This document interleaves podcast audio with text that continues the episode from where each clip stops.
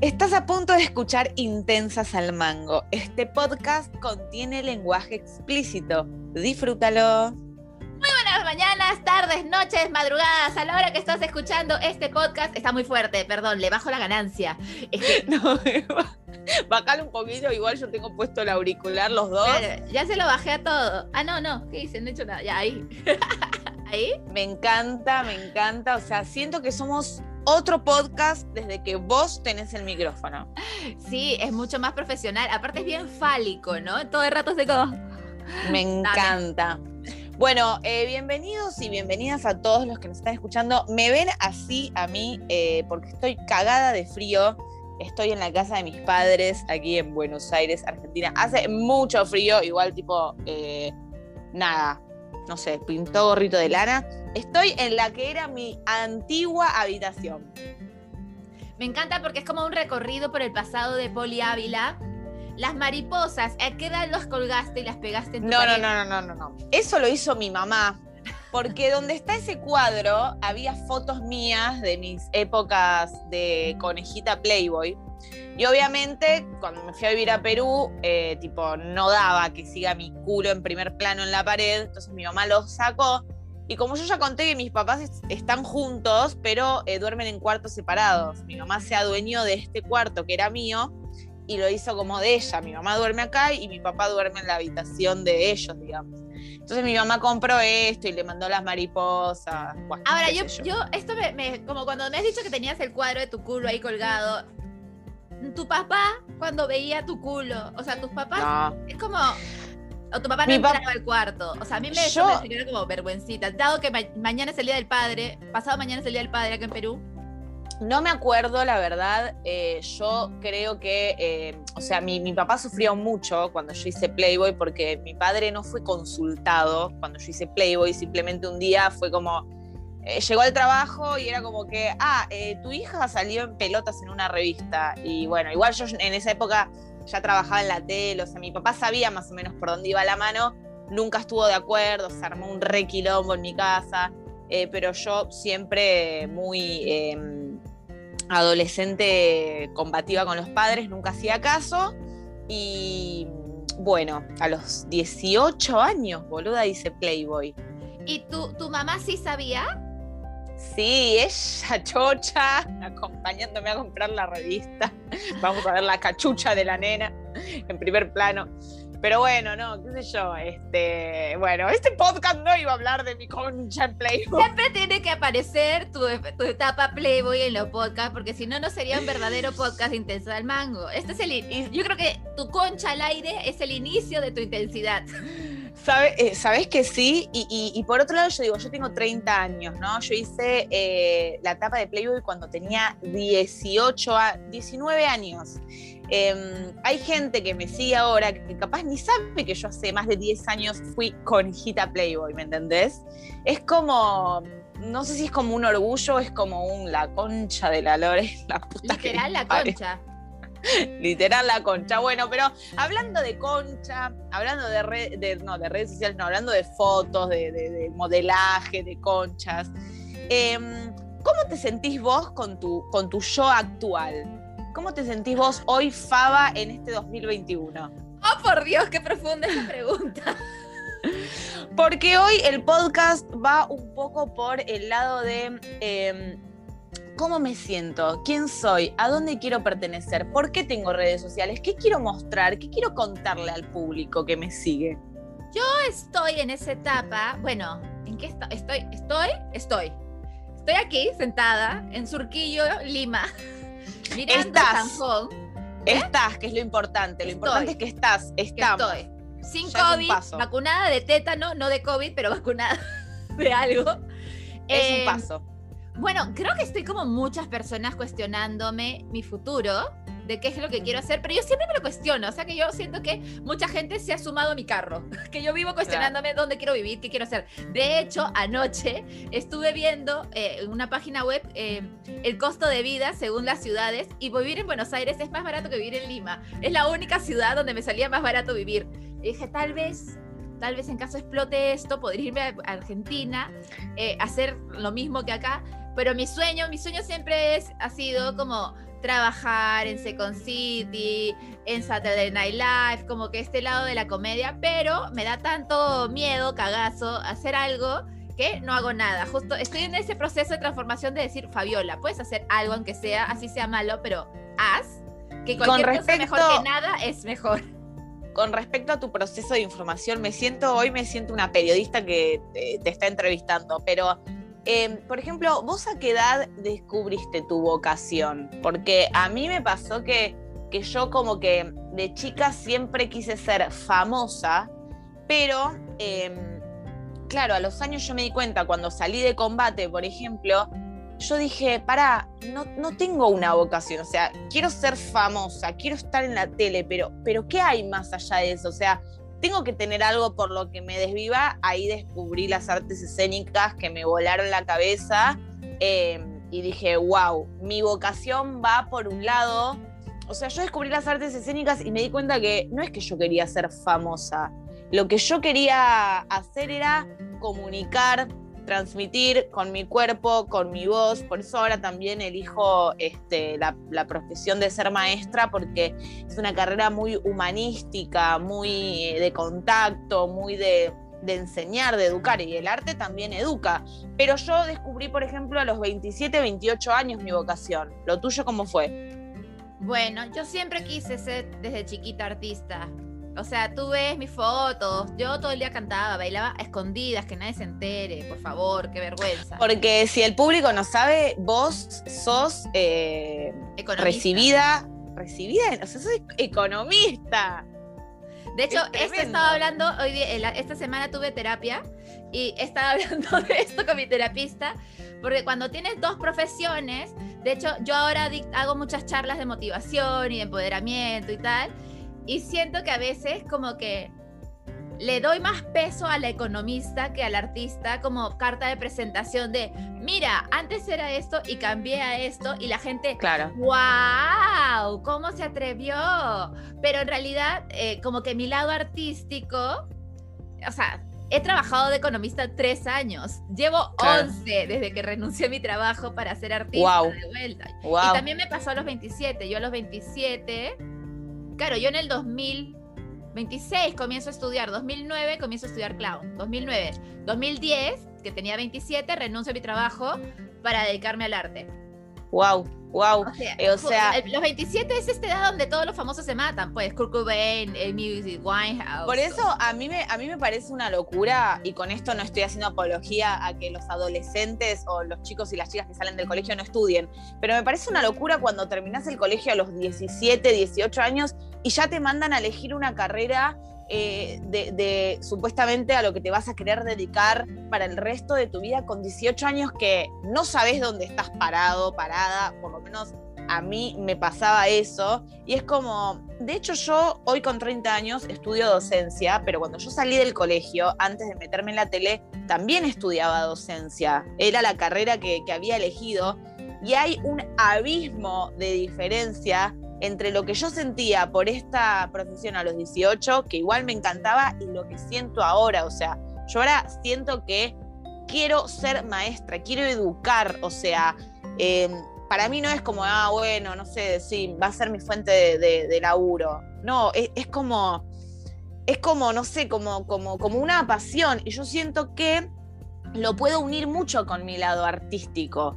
Eh, ¿A vos te pasa eso? O sea, decís como que, bueno, eh, soy fava artista, pero, pero todo lo que, lo que aprendí siendo economista también lo puedo unir. O sea, todo lo que hacemos en nuestras vidas es una vivencia y nos sirve.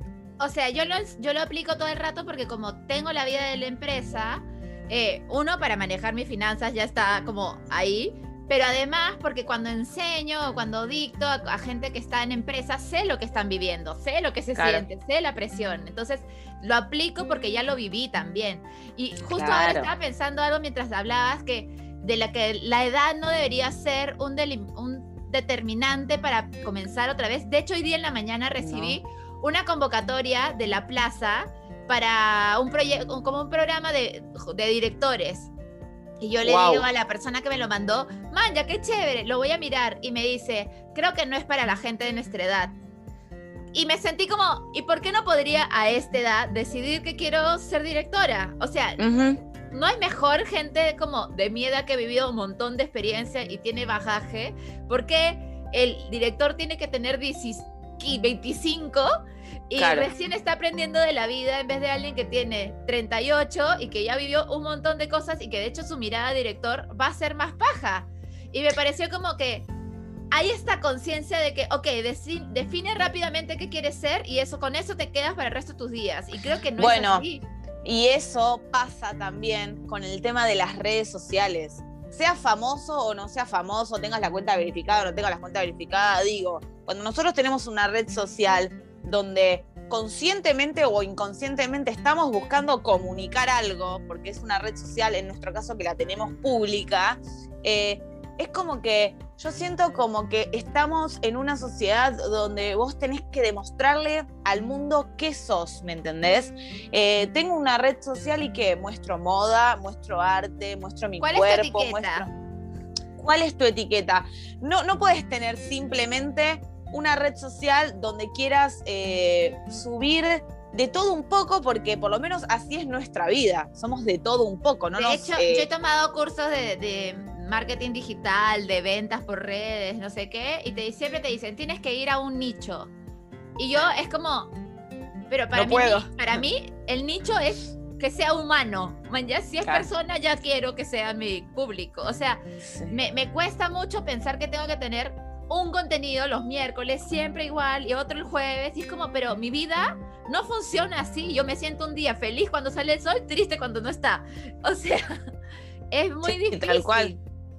Tal cual, tal cual. Yo creo que, que, pasa, bueno, no solo con las redes sociales, pasa con esto de eh, la carrera que tenemos que elegir, pasa un poco, lo hablamos en el podcast de la vez pasada, esto de que hay una edad como que está impuesta en donde debes tener tu carrera. O sea, a mí yo cuando, cuando a los 27 tuve una crisis muy grande porque no sabía qué hacer con mi vida. O sea, ok, estoy en un programa de televisión, soy famosa o conocida, gano bien, tengo mi departamento en Buenos Aires, tengo salud, eh, no sé, puedo comprarme cosas porque gano buena plata. Y, y, y, o sea, no me estaba llenando todo eso. Y ahí fue cuando decidí dejar la tele y los reality porque dije, esto no es para mí. Yo quiero ser actriz, quiero estar en los escenarios, o sea, ni siquiera es que quería estar eh, protagonizando una novela que marque 40 puntos de rating yo no sabes lo feliz que era Faba cuando iba a los barcitos donde había días que había 20 personas y había días que había 70 personas y me subía a hacer mi monólogo de stand-up. O sea, para mí, o, me está pasando ahora que hay mucha gente que me empieza a seguir en las redes sociales, en Poli Ávila, porque me conoce por intensas al mango y no por combate.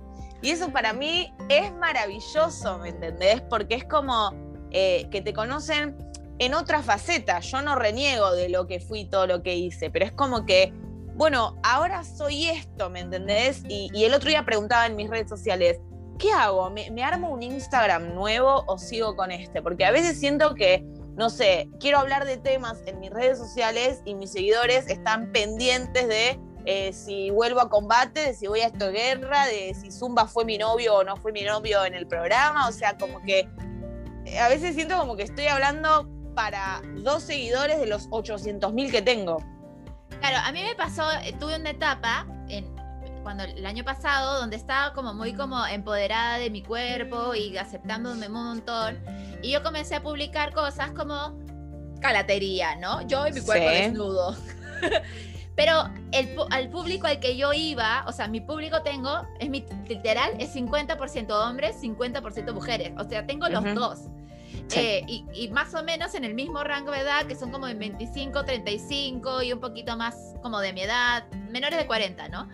Y ese es como mi core de gente, pero igual, hombres y mujeres, no es que estoy full llena de mujeres o full llena de hombres, como mitad, mitad. Y me pasó que cuando comencé a subir ese contenido, no me sentía cómoda porque yo lo tomaba de un lado de, como mujer, tú me vas a entender, que me siento, cómo me he estado sintiendo y ahora que estoy como tomando control sobre mi alimentación, mi cuerpo, mi energía, mi felicidad, no sé qué, mi sexualidad, me siento bien. Pero cuando publicaba esas cosas, el lado masculino lo tomaba como, ah, qué rica, y me quitaba todo ese poder que me generaba esto.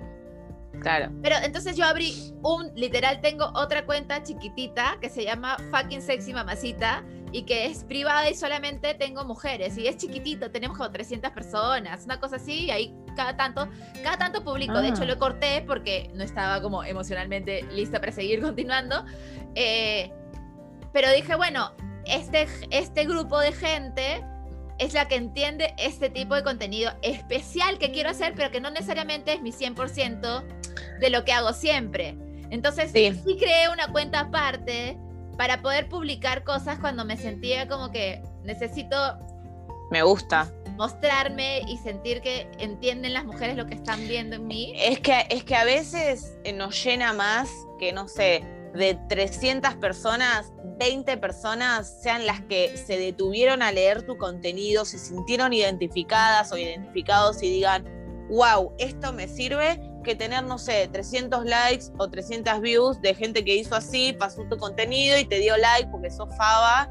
Em, y, Tú sabes que el otro día ha fallecido una seguidora mía.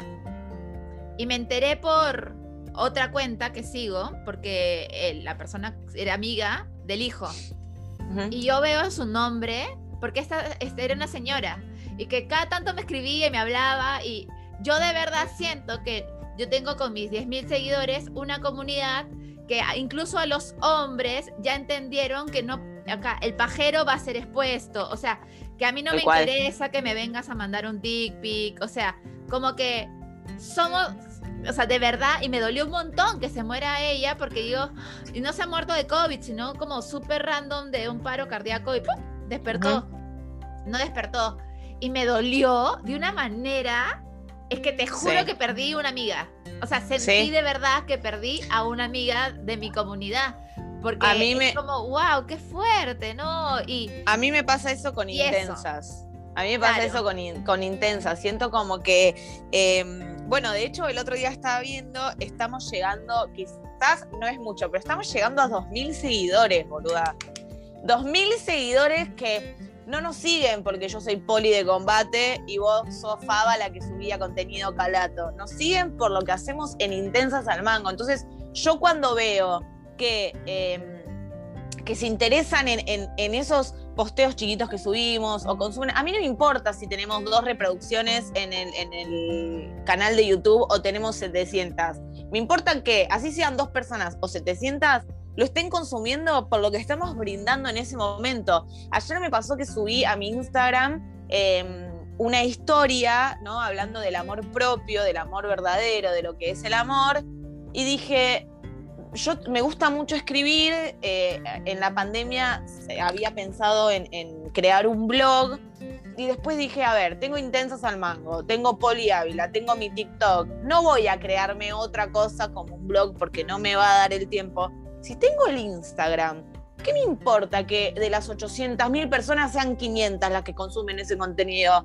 Para eso está la red social, o sea, lo voy a usar. Entonces empecé a armar como este contenido de pequeñas historias que se lo vi a Jimena Galeano también en su Instagram. Y dije, voy a empezar a subir este contenido eh, y se quedarán. Y, y, una chica me escribió cuando pregunté si me abría otro Instagram o no y me dijo, Poli, quédate con este Instagram, que es tu personalidad, es tu esencia, se quedarán los que se tengan que quedar y los que no te dejarán de seguir.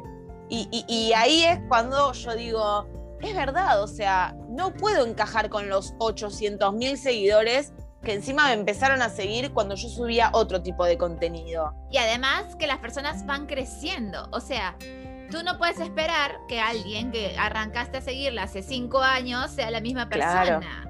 O sea, literal, mes a mes cambiamos, mes a mes nos pasan cosas, mes a mes sientes como una revolución. A mí me han escrito, ponte que alguien había escuchado el podcast anterior sobre la, mi, mi tema sobre la menopausia y todo eso. Y era como, me mandó como un mensaje de amor hermoso, como tranquila, es todo en la mente, tú puedes estar. Yo dije, maña, ese ya uno que escuchó nuestro podcast, para mí es como cambia. porque finalmente, eso es lo que queremos, ¿no? Que eh, este podcast para nosotras, a nosotras nos gusta comunicar y hablar desde la honestidad, la verdad, la, la autenticidad y nos, te contamos las cosas que nos pasan y las emociones que sentimos. Entonces cuando haces esa conexión con alguien que escucha tu podcast y de pronto dice, entiendo lo que está hablando, para mí es como, un artificial, bien, bien, bien. Sí. Pumba, pumba. Sí, sí, sí, sí, sí, me encanta, me encanta. Me, me remotiva el capítulo de hoy. Creo que, que tenemos que empezar a ser un poco más, más seres humanos y menos eh, seres humanos consumidos por las redes sociales. O sea, está buenísimo tener redes sociales, está buenísimo que cada uno y cada una use su red social para lo que quiera comunicar, pero tenemos que dejar de sentirnos perseguidos por querer encajar, agradar, por querer agradar, tal cual. De hecho, a mí me pasó cuando muere mi papá, que yo tengo como la maquinaria red social te obliga, el, logaritmo este te obliga a publicar diariamente, te obliga a estar ahí, te obliga, te obliga. Y yo tuve una sensación bien rara de, ¿y ahora cómo comunico si lo que quiero comunicar es que estoy triste al mango, que estoy hecha mierda porque mi papá ha muerto? Y de verdad tuve como una conversación con dos, tres personas que me dijeron, Fabiola, no le debes nada a nadie. O sea, y de hecho, gente me escribió de mi comunidad a decirme, vamos a seguir acá. Tú tranquila, tómate el tiempo que tengas que, eh, me emociono, tómate el tiempo que sea necesario para, para estar contigo de vuelta, porque no tengo la obligación de publicar y, ya pues Instagram me castigará porque no me vio, pero la gente que sabe qué que, cosa estoy para dar y que, que ahora no puedo, eh, este, eh, va a estar ahí. Y finalmente eso es lo que, esos son los que queremos da lo mismo si tienes 100 mil seguidores y tienes dos personas que realmente te comentan, están pendientes de ti. O sea, si tienes 10 mil seguidores y de esos 10 mil, 100 siempre están, o 500, es bravazo. O sea, yo los amo, los amo con todo mi corazón, esos 500 que están como, bien, Fabiola, sigue ahí. Porque es como, te, te juro, yo los encuentro a veces como mi aporte, mi, como grupo de apoyo. Porque, claro, tú tienes tus amistades, tienes tus amigas, la familia y todo, pero tienes a toda esta otra cantidad de gente que además te motiva porque finalmente, como somos comunicadoras y nos gusta... Y se interesan, se, interesan, por, por lo que decís, por lo tal cual, o sea, e, e, es esta gente que es fiel a, bueno, consumo a Faba cuando está feliz y consumo a Faba y la apoyo cuando está triste. Consumo a Poli cuando mostraba el culo y consumo a Poli ahora que estudia docencia. O sea, son esos seguidores por los que nosotras hacemos este podcast y merecen este aplauso. Justo el, otro día en Showmatch, eh, eh, ¿cómo se llama? Cuando las votan del programa, la la sentencia, la eliminan. La, eliminaron. La eliminaron a Julieta Puente, que hace deporte, no sé qué. Y ella después en sus stories habló, se, ella agradeció solamente a sus seguidoras cuando estaba como despidiendo, no, agradeció a su coach, no agradeció a su compañero, no agradeció a nadie. nadie. Y después agarra y hace una story diciendo, no puedo creer que lo único que me acordé de agradecer fue a ustedes. O sea, o sea, y después obviamente dijo, claramente los amo, los adoro, mi equipo era lo máximo, pero ustedes como seguidores realmente son mi, o sea, los amo, porque de verdad hay un amor sincero, porque es un aporte a lo que tú quieres dar al mundo, ¿no? O sea, yo, por ejemplo, como artista me cuestiono un montón en TikTok qué hacer ya, porque no me queda claro si quiero motivar, si quiero hacer reír, entonces como que no me encuentro yo de momento voy publicando de acuerdo a lo que me va fluyendo en el momento hasta que voy a probar y voy a seguir probando hasta que tal. Por ejemplo, en el canal de YouTube ya tengo claro qué quiero hacer. Claro. La tengo claro, pero tengo un miedo porque quiero hacerlo en inglés. Entonces es como literal, no le estoy hablando a mi público. Lo quiero hacer bueno, pero, pero te la tenés que jugar. O sea, a mí me pasó ayer cuando empecé a escribir. Dije, me encanta escribir, me, me encanta escribir, me encanta y me encanta escribir sobre lo intensa que soy, sobre lo enamoradiza que soy, sobre... Me, quiero escribir sobre esas cosas. Voy a tener el mismo, eh, el mismo feedback, el mismo engagement que cuando subo una foto en pelotas? No. ¿Vas a tener el mismo engagement que cuando hablas en, en español? No. Pero hay que hacerlo. ¿Qué perdemos, boluda? ¿Qué perdemos? Literal. Nada. Nada. Y capaz nada. ganamos, ganamos una o dos personas más que se sientan identificadas con lo que hacemos. ¡Ay, por. Dios! Me siento muy motivada. Yo hoy día comencé el día así como, oh Dios mío, qué tristeza. ¡No! ¡Ahora no! Estoy con esto, boluda, y estoy para ver. Estoy, hola, hola, estoy grita, estoy hablando a los gritos.